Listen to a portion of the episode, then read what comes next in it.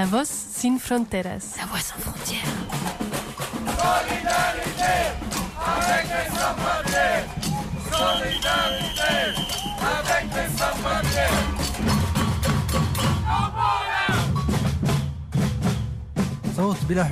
La Voix sans frontières.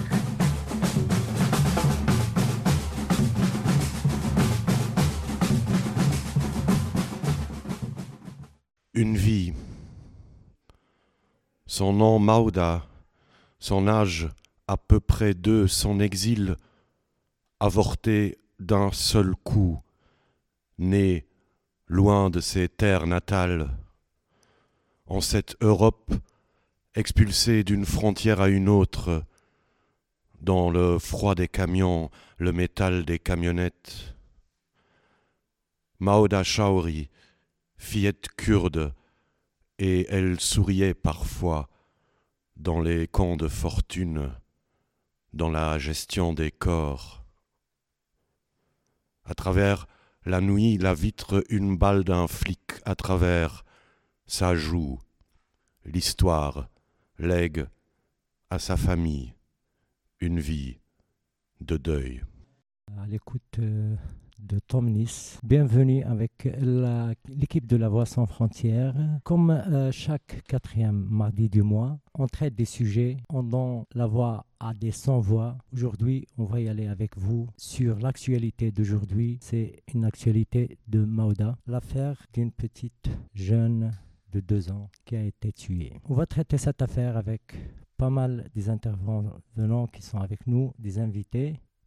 Il y a Selma Ben Khalifa, l- l'avocate de la famille de Mauda. Il y a avec nous sur plateau Anna Samara, euh, présente le mouvement contre les violences policières et c'est un militant défenseur de droits humains. Aussi avec nous euh, Najib, bonsoir, et Tom Nice. Euh, On remercie bien sûr toujours Camille Saïd et Hugo.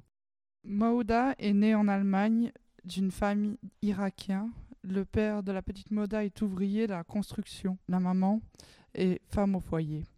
Le couple quitte l'Irak en 2015 vers l'Allemagne. La famille décide de quitter l'Allemagne et réussit à arriver à Blackburn, au nord de l'île. Ils sont cependant expulsés quelques mois plus tard et vivent plusieurs semaines à Grande-Sainte, près de Calais, dans un camp de fortune qui rassemble d'autres réfugiés c'est lors de leur nouvelle tentative de rejoindre le Royaume-Uni que se produit le drame. La nuit du 17 mai 2018, entassés à 30 dans une camionnette avec d'autres réfugiés venus d'Irak et d'Afghanistan, ils sont pris en chasse par la police sur plusieurs kilomètres. Une balle est tirée par un policier. Mauda est atteinte en pleine tête. Quand la camionnette s'arrête sur l'aire d'autoroute suivante, le père de Mauda sort avec la fillette inanimée dans les bras en criant Please, ambulance, please, ambulance. Mais les policiers pointent leurs armes sur les migrants, les font s'agenouiller, même le petit frère de Mauda. Ils menottent les adultes et décident de les mettre tous en état d'arrestation. Les policiers tentent de réanimer Mauda et appellent l'ambulance. Quand celle-ci arrive, les parents seront empêchés d'accompagner leur fille. Ils seront emprisonnés. Ce n'est que le lendemain, lorsqu'ils sont enfermés, qu'ils apprendront la mort de leur fille, sans interprète. Ben, on est venu en soutien euh, pour les parents parce que c'est complètement injuste ce qui s'est passé là et on estime qu'il y a une responsabilité de l'État, il y a une responsabilité du policier qui a tiré, il n'était pas obligé du tout. Et donc euh, nous on voudrait que ce soit pas uniquement le passeur et le chauffeur, beaucoup plus large que ça, et notamment euh, tout ce qui est Médusa. Je fais partie du groupe Montois de soutien aux sans-papiers. C'est pas normal, je veux dire, ces gens-là ils fouillaient la guerre, la guerre que notamment nos pays ont provoquée. Ils viennent ici pour un meilleur avenir pour eux et pour leurs enfants et pas pour se faire tuer. Et en plus c'est totalement injuste, tout ce que les gens disent aussi que les parents sont responsables, ils n'ont aucune responsabilité. Ils ont juste euh, la responsabilité d'avoir voulu un meilleur avenir pour leurs enfants. Je vous disais, on cherche dans le passeur, le coupable idéal, et c'est le coupable. Que vous soyez malheureusement sur une autoroute belge ou en plein milieu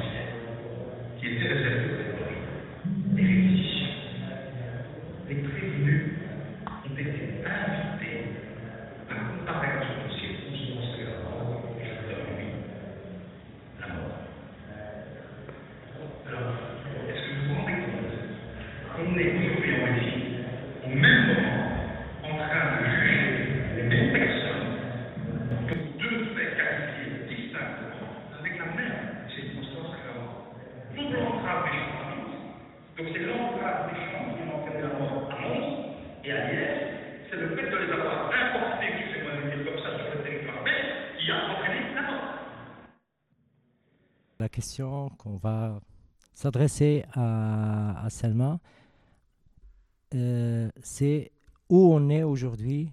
On sait bien que c'est le troisième procès. Où on est aujourd'hui juridiquement sur l'affaire euh, de Maouda.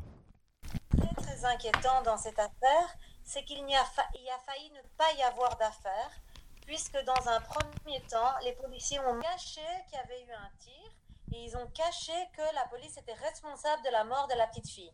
Ensuite, comme ce mensonge ne tenait pas, ils ont dû admettre que c'est eux qui avaient tiré, mais directement est venue euh, l'excuse que si le chauffeur s'était arrêté, eh bien le policier n'aurait pas été obligé de tirer. Or, même si euh, quelqu'un n'obéit pas aux injonctions de la police, rien ne justifie que la police tire.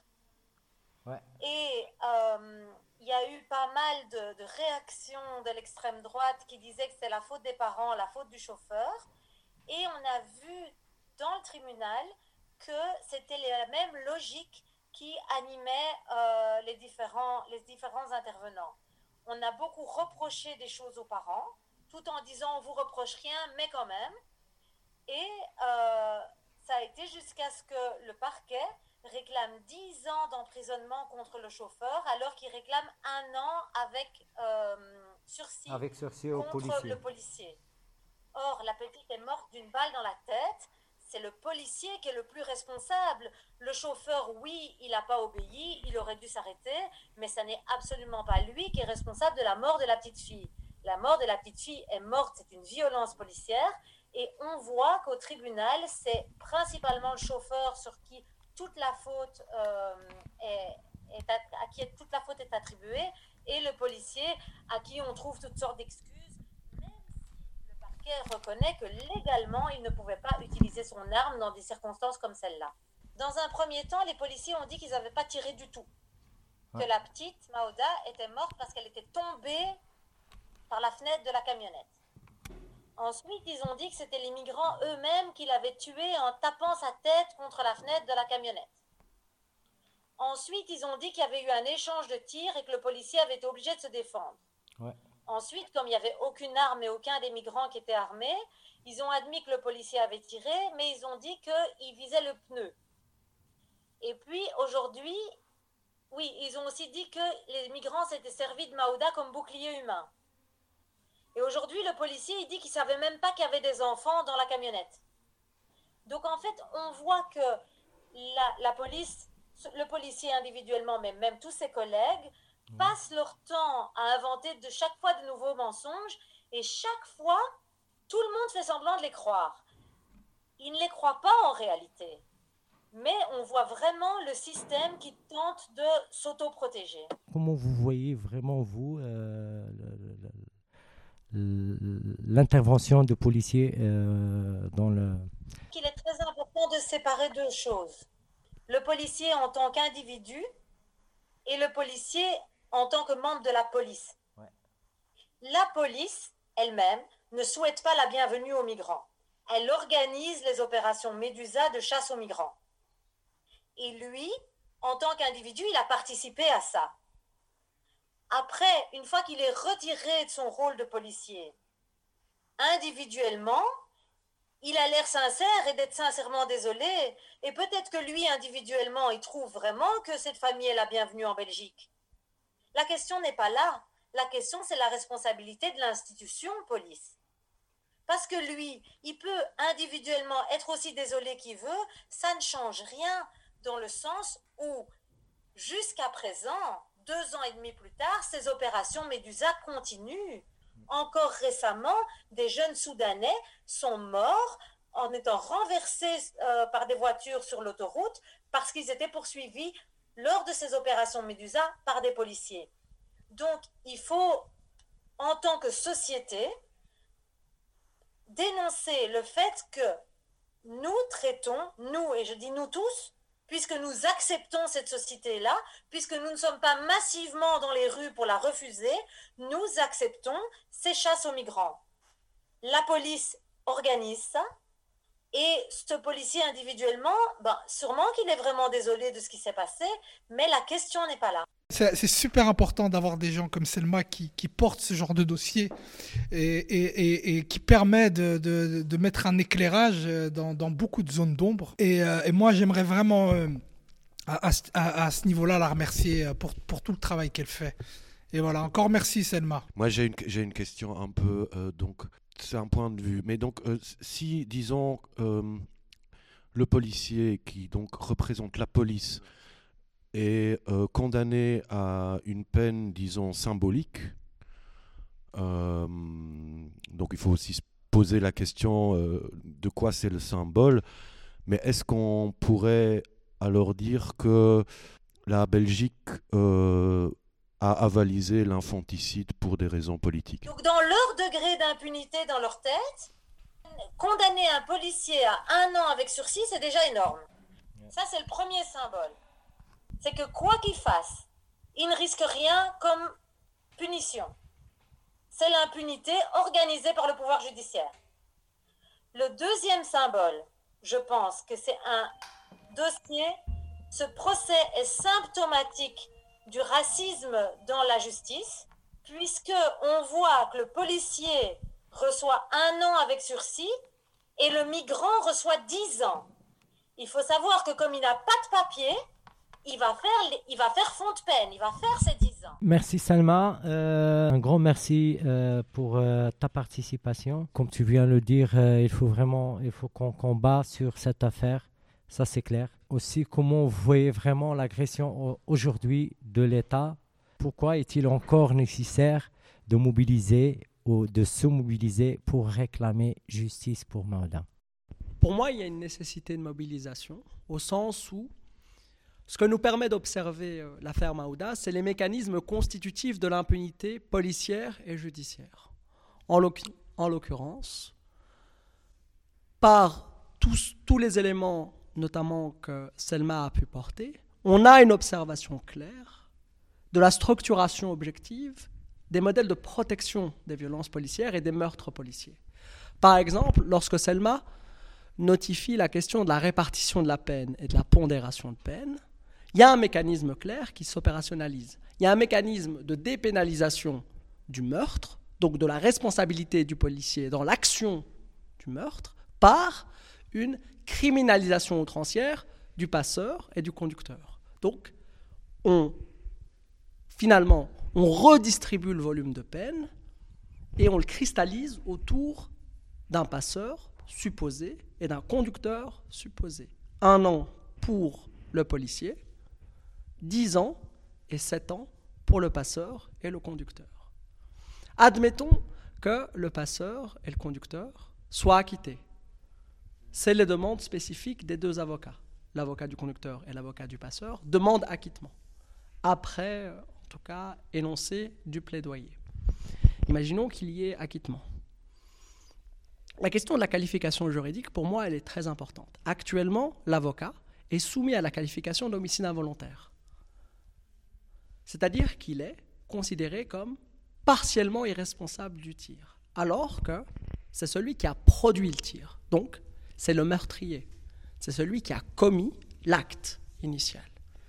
Et donc, s'il y a acquittement, cela signifiera que le volume de peine ne permettra pas de charger en termes de responsabilité l'action du meurtre. Et donc, qu'on pourra exiger en appel une requalification juridique. Nous, en tant que comité Maouda, initialement, on avait postulé pour que, en chambre du conseil, soit fait usage la qualification d'homicide par dol éventuel. La, qualification d'homicide par dol éventuel permet euh, de reconnaître les conséquences liées à un acte. C'est-à-dire que l'exemple type qui permet euh, de comprendre l'homicide par dol éventuel, c'est Imaginons que vous êtes euh, face à un barrage de policiers, vous foncez, vous n'avez pas l'intention de tuer qui que ce soit, mais vous avez quand même connaissance des conséquences de votre action. Vous savez que votre acte peut aboutir à un homicide, à un meurtre. Mais, cependant, comme vous n'avez pas l'intention de, la peine sera réajustée et donc diminuée en fonction du, du degré d'intention. Mais lorsqu'on parle d'homicide involontaire, la conséquence pénale, c'est irresponsabilité. Et donc le volume de peine maximal, il est de deux ans. Par contre, dans le cas du conducteur ou du passeur, on parle de rébellion, crime par entrave, accident avec circonstances atténuantes ayant conduit à un meurtre, ayant conduit à la mort. Donc, à ce moment-là, si on étudie vraiment d'un point de vue juridique la répartition de peine, Là, on peut aboutir à une peine allant jusqu'à 20 ans. Donc, il y a vraiment une asymétrie entre, d'un côté, la qualification de base qui responsabilise le policier, on parle de homicide involontaire et qui conduit maxime à un volume de peine maximal de 2 ans, et de l'autre côté, un volume de peine maximal de 20 ans. Donc, on a clairement une mécanique qui, finalement, alimente une impunité permanente. Puisque si, au départ, on ne se bat pas pour que d'un point de vue juridique, d'un point de vue de la qualification, on reconnaisse l'état de meurtre, finalement, l'impunité sera perpétuée. Et donc, toute notre bataille au quotidien en tant que collectif de lutte contre les violences policières sera rendue improductive. Et donc, moi, ce que je pousse en tant que membre du comité Maouda, mais également membre du collectif de lutte contre, contre les violences policières, c'est que on s'intéresse véritablement à la structuration de la violence policière. Parce que la violence policière, elle ne se restreint pas au moment de brutalité. Il y a certes le moment où on se fait frapper, mais il y a toute la période qui va construire de la fiction et de la narration autour de cette dimension de brutalité. Il y a le moment où on se fait frapper et il y a le moment d'impunité. Et ce moment d'impunité, généralement, il n'est pas suffisamment travaillé par les collectifs. Pourquoi? Parce qu'on considère que, en tant que militant, notre seul devoir, c'est trouver un avocat. À partir du moment où on a trouvé un avocat, toutes les questions de politisation des enjeux juridiques, c'est pas à nous de le faire, c'est à l'avocat. Et pour moi, c'est une erreur. Parce que les qualifications juridiques et toutes les logiques jurisprudentielles ont des conséquences politiques effectives dans les mécanismes d'impunité et de perpétuation de la violence policière. Donc si on ne se saisit pas de ces questions à un moment donné, on continuera à construire des discours qui, d'un point de vue de l'activation politique concrète, seront improductifs. Non, mais j'allais dire euh, de manière un peu grotesque, quand on analyse, ça, on a l'impression d'avoir une, justice politique, en fait, hein, totalement. Euh, c'est-à-dire qu'on a déjà décerné euh, à l'avance, avant même qu'il y ait un jugement, et on l'a fait, on a l'impression qu'on l'a fait comme si euh, on était une caricature de régime autoritaire en fait. C'est-à-dire qu'on a, avant même le procès, déjà décerné le coupable, euh, l'innocent. Euh, et, en fait, tout ce, ça, tout, ce qu'on voit là, c'est un peu comme une forme de cirque sur, une décision qui a déjà été prise. Et c'est pas mal quand tu parlais d'asymétrie ça veut dire que euh, la, justice, pour donner un semblant de, légitimité, eh ben, ils ont quand même construit euh, euh, leur accusation sur, une, pratique juridique, mais ils l'ont fait de sorte qu'on soit sûr que les passeurs prennent 20 ans, ou 10 ans, ou du moins une lourde peine. Et, donc, ça ajoute un côté encore plus grotesque, je trouve, à la situation parce qu'on veut déguiser ça, on, veut déguiser ce cirque, on veut lui donner un, semblant de légitimité. Et, euh, euh, là où des régimes autoritaires, ils auraient tout simplement assumé le côté tu vois, euh, le côté autoritaire, le côté on est en dictature, on a décidé que. Mais là, on, fait comme si on veut donner une légitimité à tout ça. Et, c'est, ça, ça, a pu encore plus ce côté surréaliste. Euh, je trouve que, que, que, une, particularité quand même de la Belgique sur certains points. Tu vois. Alors, euh, dans le cadre, par exemple, on peut voir un peu comment la politique, la politique tue, comme on dit, l'immigrant aujourd'hui. C'est vraiment dans des cadres qui sont cadrés, des opérations comme Medusa, par exemple. Mauda a été tué dans ce cadre-là. Avant, c'était Samira Adamou. C'était dans un autre cadre qui a été vraiment. Euh, et là, ça, nous amène à une politique vraiment aujourd'hui euh, d'État qui est, on peut dire, euh, criminelle et aussi qui, voilà, qui tue l'immigrant, qui est face à, à, violer les droits humains où les gens ont vraiment combattu pour qu'on puisse avoir des droits. Mais aujourd'hui, c'est autre chose. Euh, euh, dans ce cadre-là, euh, on a vu, par exemple, le comité Justice for Mauda, que vous avez vraiment s'adressé à une autre approche d'y aller amener le combat aux parlementaires. On a vu dans le, le dernier communiqué, je crois, dernier communiqué de presse, ou la pétition je ne sais plus euh, exactement. C'est une pétition, c'est une pétition. Voilà, c'est ça. Alors, euh, est-ce qu'il y a une, vraiment une manière d'amener à, les institutions, euh, etc. Tu peux vraiment éclairer ce point. En tant que comité Maouda Vérité et Justice, nous exigeons l'installation d'une commission d'enquête parlementaire pour traiter de l'ensemble des questions et des problématiques dont le tribunal correctionnel n'est pas en compétence. Il y a une saisie en termes de compétences dont le tribunal correctionnel n'est pas en capacité d'instruire, notamment toutes les questions relatives aux opérations Médusa, aux collusions de fonctionnaires, la question notamment de la balise GPS qui se trouvait dans la camionnette et qui finalement a constitué le premier chapitre que le tribunal correctionnel a voulu complètement effacer. Il y a un, panel de problématiques qu'on pourrait euh, incarner dans l'enceinte euh, de la commission d'enquête parlementaire. Et c'est pour ça que nous exigeons à ce que des députés parlementaires se saisissent de cette question et l'installent finalement. Parce que la commission d'enquête parlementaire, elle a exactement les mêmes compétences qu'un juge d'instruction, sauf qu'elle ne saisit pas les mêmes problématiques. Et donc, la commission d'enquête parlementaire va produire une assemblée plénière qui conclura sur un rapport d'évaluation. Et à partir de ce rapport, ce rapport d'évaluation, on pourra produire des effets politiques concrets. Donc c'est pour ça que nous, en tant que comité, nous poussons à ce que cette commission d'enquête parlementaire soit mise en place. On nous répond assez régulièrement que la commission d'enquête parlementaire ne peut pas être mise en place dans la mesure où il faut attendre que le jugement soit acté, parce qu'il y a séparation des pouvoirs, et que le pouvoir parlementaire ne peut pas interférer dans le jugement. Sauf que l'Assemblée, donc la commission d'enquête parlementaire, ne se saisit pas des mêmes compétences. Et donc, la séparation des pouvoirs est pleinement respectée. Dans le cas notamment de l'affaire du trou, pendant qu'il y avait jugement, une commission parlementaire a été saisie.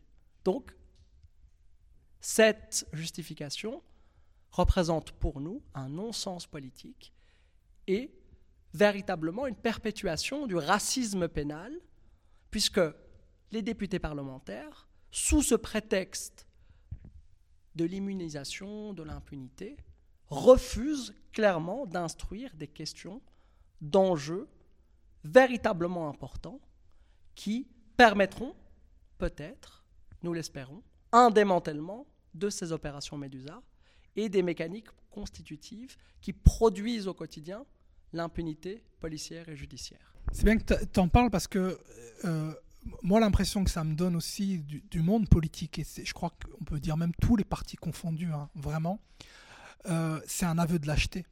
Euh, depuis le début de l'affaire Maouda et sur tout ce qui touche même aux violences policières, quand on voit la communication de tous les partis politiques, hein, c'est il faut attendre le jugement ces partis politiques disent ça alors qu'ils savent pertinemment, donc ils jouent les naïfs, alors qu'ils savent pertinemment que le jugement sera faussé. Ils savent pertinemment les, rouages du système judiciaire et ils savent exactement euh, la finalité de ces, de ces jugements. Ils savent que le jeu est biaisé. Mais l'aveu de lâcheté, c'est de dire on attend le jugement pour, euh, entretenir, en fait, pour temporiser. Et, c'est là où, parfois j'ai envie d'accuser le monde politique, tous les partis confondus, d'une forme de complicité. Euh, dans, la mécanique euh, euh, et dans l'entretien du système raciste. Et, on le voit hein, dans, les communiqués de presse, c'est toujours la même phrase, c'est voilà, justice doit être rendue, et ça a été pareil pour Justice pour Mehdi, ça a été pareil pour Adil. Tous les partis politiques ont communiqué de la même manière. Parce que pour eux, il ne s'agit pas de remettre le système en question. Il s'agit de temporiser. Je ne sais pas si ça se fait de manière consciente ou inconsciente, ce n'est pas le débat, mais il, s'agit surtout de temporiser pour que l'émotion redescende et pour que finalement toutes ces histoires ben, elles soient progressivement oubliées. Et, là, j'en veux vraiment particulièrement au monde politique, même de gauche, euh, de jouer ce jeu-là. Euh, et, c'est quand même dramatique, par exemple, dans l'affaire Maouda, euh, que, des militants, que le comité Justice pour Maouda, que moi-même, on ait dû s'organiser quelque part pour payer les frais d'avocat, pour, pour pouvoir euh, finalement faire en sorte euh, qu'il y ait un minimum de défense qui, puisse s'organiser. Et, c'est vrai que quand on toquait à la porte du monde politique à ce niveau-là, parce qu'on a entre moi de, mon côté aussi le comité moderne, on a, on a, on a entrepris des démarches pour, pour, pour faire en sorte que le, une partie du monde politique ou du, moins de certains partis prennent en charge. Ça a été un refus ça a été un refus. Euh, et, et, c'est là où je me dis, c'est quand même problématique que des affaires euh, de, de, de, de, violence policière qui concernent euh, l'État, qui mettent en question l'État de droit, ben finalement, quand, quand, les gens subissent ça, que ce soit les familles ou que ce soit le cas des parents de Maouda, finalement, le, premier, le premier obstacle, c'est la, question financière. Et, tout le monde fait semblant de ne pas le voir tout le monde fait semblant de voir ailleurs, et on sait pertinemment que ces gens, ils vont pas avoir les moyens pour mener, euh, euh, pour, parce que ça coûte très très très cher, ça prend énormément de temps. Euh, ces histoires-là, elles vont peut-être être résolues dans, dans 5, 10 ans, on ne sait pas. Et, et, la première, le premier réflexe qui, qui doit être pris dans des cas de violence policière, surtout quand on le sait qu'elles sont systématiques, qu'elles s'inscrivent dans, un racisme structurel, pour moi, ça doit être la prise en charge instantanée, financière, euh, des, personnes qui subissent ces violences policières. C'est pas normal que ces gens-là doivent se débrouiller et, finalement abandonner parce que quelque part c'est la seule porte de sortie. Financièrement, c'est impossible de tenir. Et, et, moi, à ce niveau-là, j'aimerais interpeller le monde politique parce que c'est. Euh, il y a un moment, cet aveu de lâcheté ne peut pas continuer. Ils savent pertinemment ce qui se passe. Et euh, tous les partis politiques confondus, hein. ils savent pertinemment ce qui se passe. Euh, ils cultivent une fausse naïveté en pensant que oui, on attend le, ce que disait parfaitement Anas, hein, on, on, temporise, on attend la réponse. Et en même temps, ces familles-là, les familles qui subissent les violences policières, ben, à un moment donné, bah, il y a le poids financier. Le poids financier fait quoi? On ne peut pas arriver euh, euh, jusqu'au bout du combat. Et tout le monde le sait, tout le monde fait semblant de voir ailleurs. Et ça, c'est profondément problématique. Merci Najib, merci euh, Anas. Mais après, dans les amis de comité Justice for Mauda, vous exigez vraiment, il y a toutes des demandes que vous exigez aujourd'hui. Et Parmi, par exemple, oui, on voit par exemple euh, que la manière comment vous, montrez les, points que vous exigez, c'est dans la, globalité de la question. Parce que Maouda, quand on parle sur Maouda, c'est l'enfance, mais aussi c'est euh, euh, la problématique qui tire pas mal des problématiques. On parle sur les frontières, on parle des violences policières, on parle sur euh, euh, la, liberté de circulation. Il y a pas mal de, choses. On parle sur l'opération Medusa et sur d'autres opérations. On parle sur le Frontex. On parle sur toute une économie qui vraiment qui s'installe pour empêcher ces gens-là, pour euh, voilà parfois tuer, comme on a vu dans l'action. Après, ce qui m'a euh, attiré, bien sûr, euh, parmi des points que vous avez cités ici, la commission d'enquête parlementaire, ça c'est bien. Ce qui m'a attiré, ce qu'on ce qu'on voulait vraiment tirer comme un, un passage dans notre interview, c'est la régularisation à tous et toutes les sans-papiers. C'était clair vraiment dans, dans, dans les et c'est ça, parfois, on ne le voit même pas dans les, les, exemples. On, vient de parler sur euh, les, politiciens ou les partis politiques, euh, dans leurs programmes, etc. Les élections passées, il n'y a aucun euh, parti politique qui a exigé la régularisation des sans-papiers. Et, c'est ça, on voulait vraiment voir. Bah, complètement, dans la mesure où, et c'est un élément qui ne revient pas suffisamment à mon sens. Il ne faut pas oublier que avant d'être une petite fille, Maouda était une transmigrante. Et donc, lorsque le policier a tiré, il n'a pas tiré sur une petite fille, il a tiré dans une camionnette comprenant 28 transmigrants. Donc, c'est pour ça qu'on insiste véritablement sur la question du facteur racial, parce que c'est ce qui a déterminé véritablement la mort de Maouda. Les opérations Médusa sont des opérations nécropolitiques qui tuent quotidiennement des transmigrants, pas des petites filles. Et donc, finalement, notre exigence dans le plaidoyer que nous avons constitué de régularisation de l'ensemble des sans-papiers, c'est pour répondre formellement à des dysfonctionnements politiques pleinement organisés. Et donc, si on n'arrive pas à produire des solutions concrètes, et à proposer des plaidoyers qui vont dans le sens d'une possible déstabilisation des mécaniques qui structurent la sous-citoyenneté, qui structurent l'incapacité pour les populations issues de la diaspora d'une forme de reconnaissance pleine, parce que nous-mêmes, en tant que sujets installés dans la diaspora, nous sommes racialement configurés de sorte à être imbriqués dans une sous-citoyenneté. Clairement, nous sommes des sous-citoyens.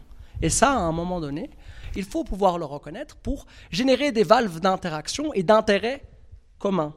Parce que, que ce soit toi, Saïd, moi, Najib, Maouda, on a une capacité de communion qui se définit par justement ce facteur racial. C'est par le facteur racial qu'on va pouvoir se joindre. C'est parce que nous sommes codifiés en tant que vecteur intérieur d'une menace plus générale que, finalement, nous devons accepter d'accéder à la séparation politique. Et pour accéder à cette séparation politique, il faut pousser à ce que des revendications telles que la question de la, régularisation des sans-papiers, le démantèlement des opérations Médusa, le démantèlement des opérations Frontex, parce que le lien entre Frontex et Médusa, il est clair. Clair, clair, notamment parce que Médusa produit une politique de la pétrification, c'est-à-dire qu'on empêche les transmigrants de rejoindre Calais et ensuite l'Angleterre. Donc finalement, on force la construction d'autres routes, routes qui sont d'autant plus dangereuses et qui, si on reprend les chiffres notamment euh, des meurtres qui ont eu lieu euh, je n'ai plus les chiffres exacts, mais je crois que depuis l'installation de Medusa 2, on est passé en 2017 de 1600 personnes qui ont tenté de passer à 4000.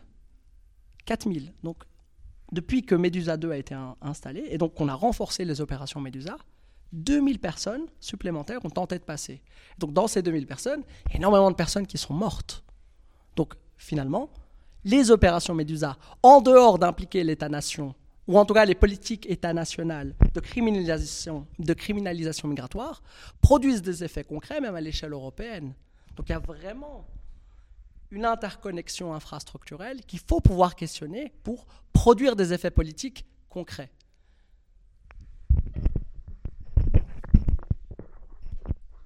Justement, on, parlait de ça avec Anas euh, juste avant l'émission, on, disait, euh, c'est vrai qu'il y a une tentation, euh, parfois même dans le monde militant, il y a une tentation euh, de vouloir parler de Maouda exclusivement une petite fille, en essayant de soustraire le, bah, fait que c'est elle est migrante, qu'elle est sans papier, et euh, qu'elle finalement partage le, vécu de centaines de milliers de personnes, euh, euh, en tout cas en Belgique. Et, et cette tentation, elle, vient du fait que parfois dans le monde militant, on veut élargir il y, a certains qui veulent absolument élargir le, bah, public cible en fait, parce que on veut toucher. Euh, on, est face à une constatation qui est le, de plus en plus dans ce monde occidental au, déclin de l'empathie. Euh, de l'empathie euh, envers, bah, envers les sans-papiers, envers les j'allais dire majoritairement bah, les Noirs et les Arabes, ou euh, pour dire gros.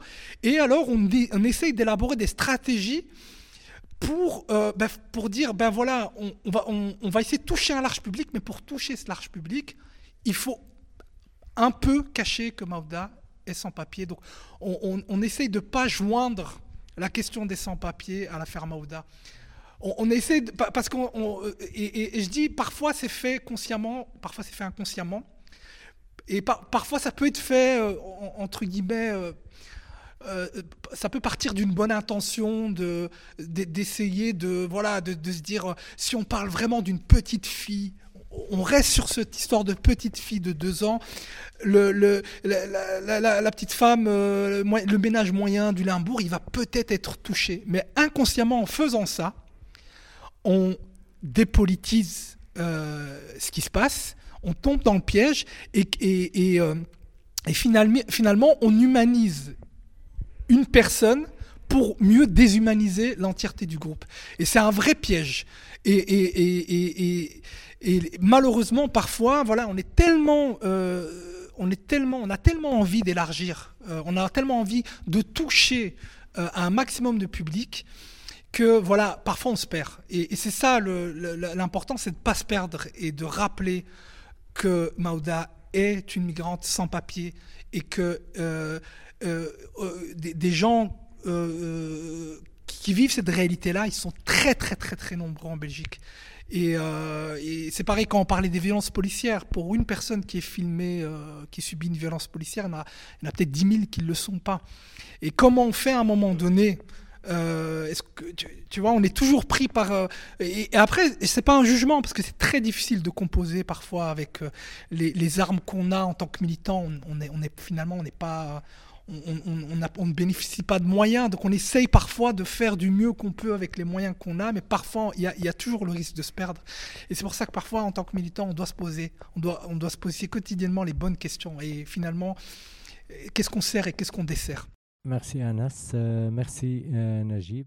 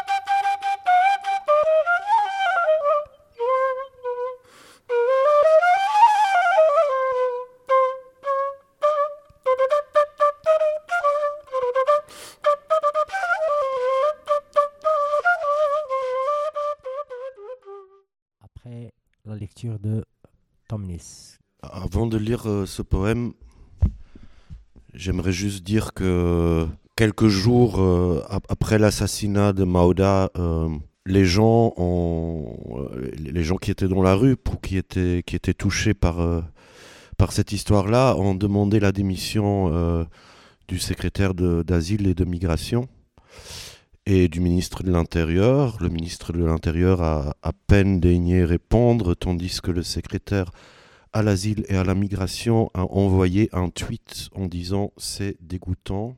Il y a 20 ans, un peu plus que 20 ans, quand Semira Adamou a été assassiné, euh, à l'époque, le ministre de l'Intérieur avait démissionné, ce qui est quand même un glissement euh, dans la mentalité de la politique migratoire en Belgique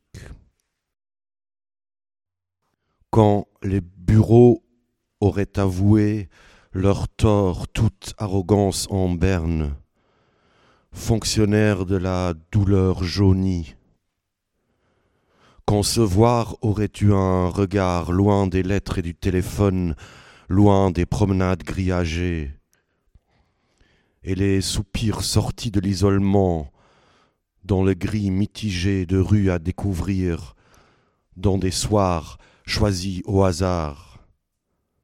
Dans les latitudes de nos crépuscules, désemparés de l'Occident certes, mais privilégiés d'un champ discret, à deux, entourés d'un ciel déblayé, à partager les familiarités du soleil, délaissant enfin les lois des frontières.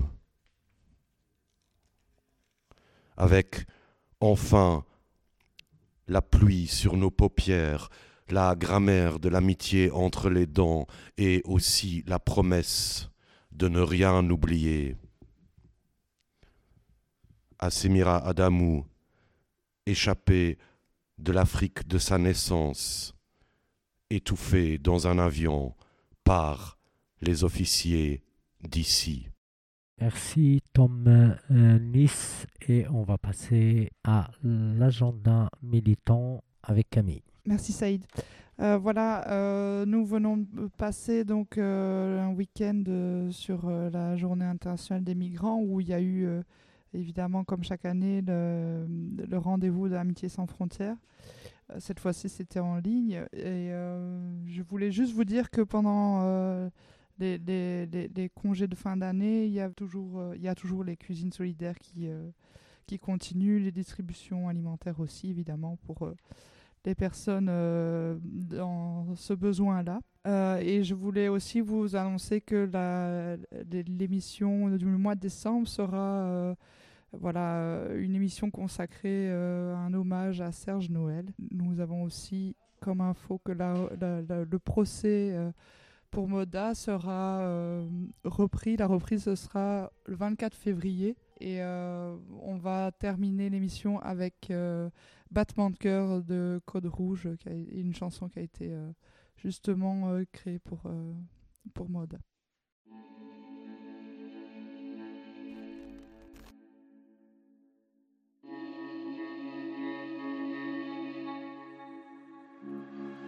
Je suis un zombie parmi les humains perdus ou un humain parmi les zombies, je sais plus, vicissitude.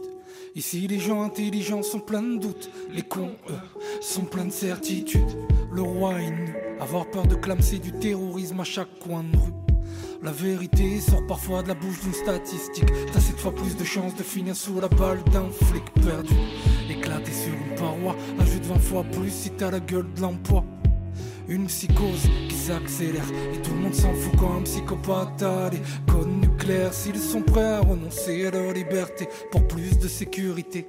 Faute, c'est qu'ils ne méritent ni l'un ni l'autre. Les épaules haussent et du riz des hommes qui maudissent les conséquences dont ils chérissent les causes. Le droit c'est de la subjectivité, vit dans un globe humain est devenu bout de papier. Ça me hante. Dessine-moi un pays, un coup sans presser 11 minutes sur le visage d'une femme qui chante. Dessine-moi un pays croulant, une balle qui s'est logée dans le visage innocent d'une fillette de deux ans, flétrie. Pour certains, la seule chose qui s'est perdue, ce jour-là, c'est leur sens de l'empathie. J'ai raté un battement de cœur, je fais tout pour l'ignorer, mais à contre-cœur. Qu'est-ce qui nous définit en tant qu'humains, si ce n'est de voir l'autre comme un frère, une sœur? J'ai raté un battement de cœur, je fais tout pour l'ignorer mais à contre-cœur Qu'est-ce qui nous définit en tant qu'humain Si ce n'est de voir l'autre comme un frère, une sœur? J'ai raté un battement de cœur, je fais tout pour l'ignorer mais à contre-cœur Qu'est-ce qui nous définit en tant qu'humain Si ce n'est de voir l'autre comme un frère, une sœur? J'ai raté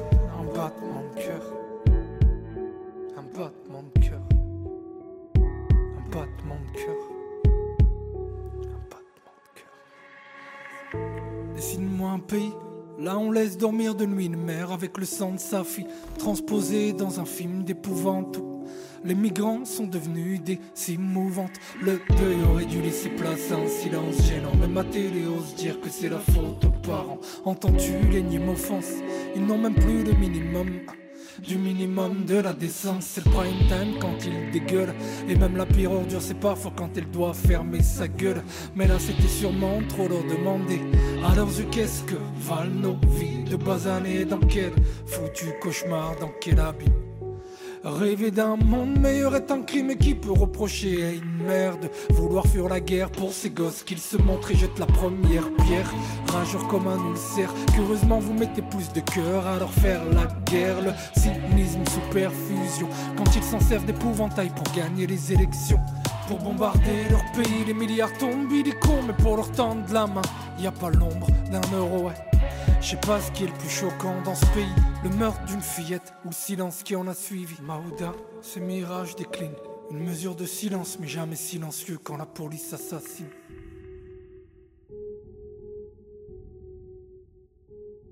J'ai raté un battement de cœur. Je fais tout pour l'ignorer, mais à contre-cœur. Qu'est-ce qui nous définit en tant qu'humains, si ce n'est de voir l'autre comme un frère, une sœur?